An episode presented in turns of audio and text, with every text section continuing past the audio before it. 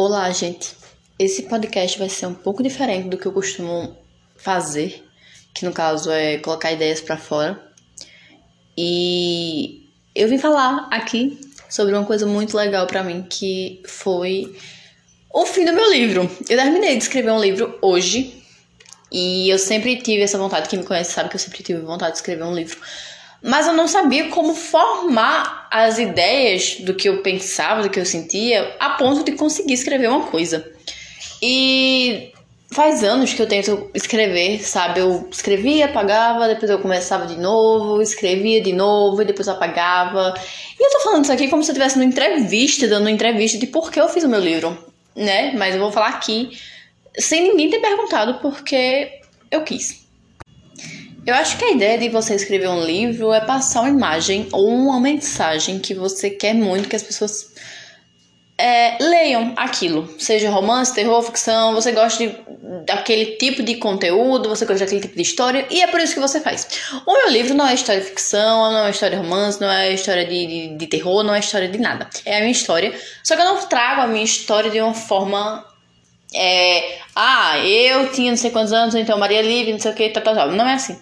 É, desde muito tempo eu escrevia e eu sempre deixei guardado todos os cadernos que eu tenho, embora desde muito cedo eu, eu tenha esse gosto para escrever, sabe? Então tem caderno mofado, tem caderno rabiscado, tem caderno sujo e tudo deixado pra lá. E eu olhei assim e falei, não tem motivo de eu estar tá escrevendo alguma coisa e deixar a poeira lá, tomar conta.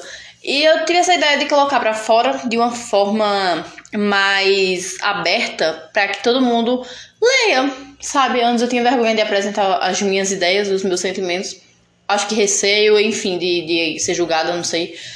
E dessa vez eu não tive vergonha, não tive receio, então eu aproveitei muito esse esse momento, sabe, de de querer expor, de querer falar, de querer que as pessoas também encontrem os seus objetivos, porque é exatamente isso que eu falo no meu livro.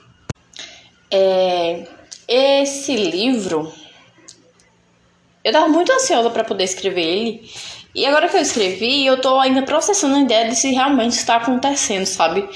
De realmente estar sendo real, mesmo eu consegui ter essa ideia de conseguir escrever um texto. E esse livro ele foi escrito e dividido em três partes que são três cadernos que eu tenho. E eu não ia fazer isso, eu juro que eu não ia, porque na minha cabeça eu ia apenas pegar textos aleatórios que eu já tinha escrito e só escrever. Mas de nada me veio uma ideia de tipo dividir em partes. E daí eu peguei três partes, o livro tem três partes, parte 1 até a 3, e eu escrevi de acordo com a fase que eu estava. Então, 2019 foi uma fase muito, nossa, sombria que no caso é a parte 1. E eu lia meus textos depois de muitos anos, né? Porque na época que eu escrevia, eu nunca li. Nunca li o que eu escrevia. Eu só escrevia do momento que eu tava sentindo um negócio. E depois eu esquecia que eu deixava pra lá, sabe? Tipo, eu não ficava remoendo nem vendo. E agora eu tive que ver, tive que ler, analisar para poder escrever. E fiquei, meu Deus, gente.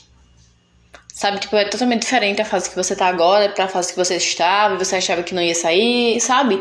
Então a parte 1 é muito nessa pegada. É muito nessa pegada de melancolia, de achar que a vida não tem sentido, de não ver escapatória, de não ver uma luz. Você meio que fica preso naquele, naquele momento.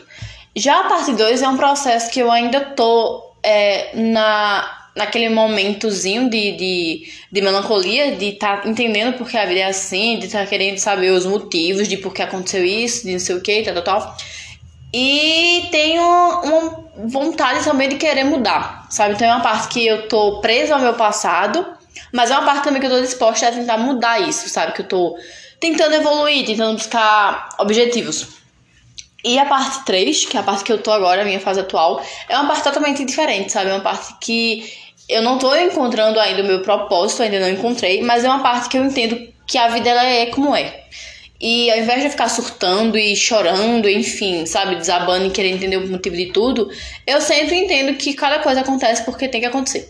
Então é uma fase de que eu tenho buscado mais coisas para o meu objetivo futuro e para que eu me encontre mais como pessoa, sabe? Tipo, seguindo o coração mesmo, quando aquele desejo desperta e você sabe que tem que segui-lo. Pronto, tô nessa fase de tentar entender as coisas como são, sabe? E conseguir botar isso para fora, conseguir escrever isso é uma coisa muito boa para mim, porque é, você sempre percebe, depois de muito tempo, depois que você olha para sua fase antiga, você sempre percebe que muita coisa mudou. Mas quando você está no seu momento atual, na fase, você pensa que é impossível sair dela. E então, nesse, nesse trajeto aqui, nessas perspectivas de, de escrita que eu venho há muito tempo escrevendo, eu fiz uma análise de muita coisa e muita coisa mudou, sabe? Tipo, desde o sentimento, desde mudança, desde percepção sobre a vida, sobre o meu futuro, sobre faculdade, sobre objetivos. E agora eu olho com um carinho, sabe? Um carinho para o passado. Porque é algo que antigamente me assombrava muito. Eu não gostava de tocar muito no meu passado, não gostava de mexer, não gostava de lembrar.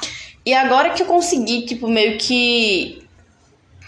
Eu não vou dizer reinventar, mas aceitar as coisas como elas são, sabe? Eu consigo falar de uma forma natural, de uma forma boa, entender que a bagagem que eu trago, embora dolorosa em algumas partes, faz sentido porque é o que eu sou. Eu não posso simplesmente largar tudo que eu já fui e deletar na minha cabeça. Então eu queria dizer que, embora a sua fase esteja ruim, ou sei lá, você não se encontre, isso muda depois.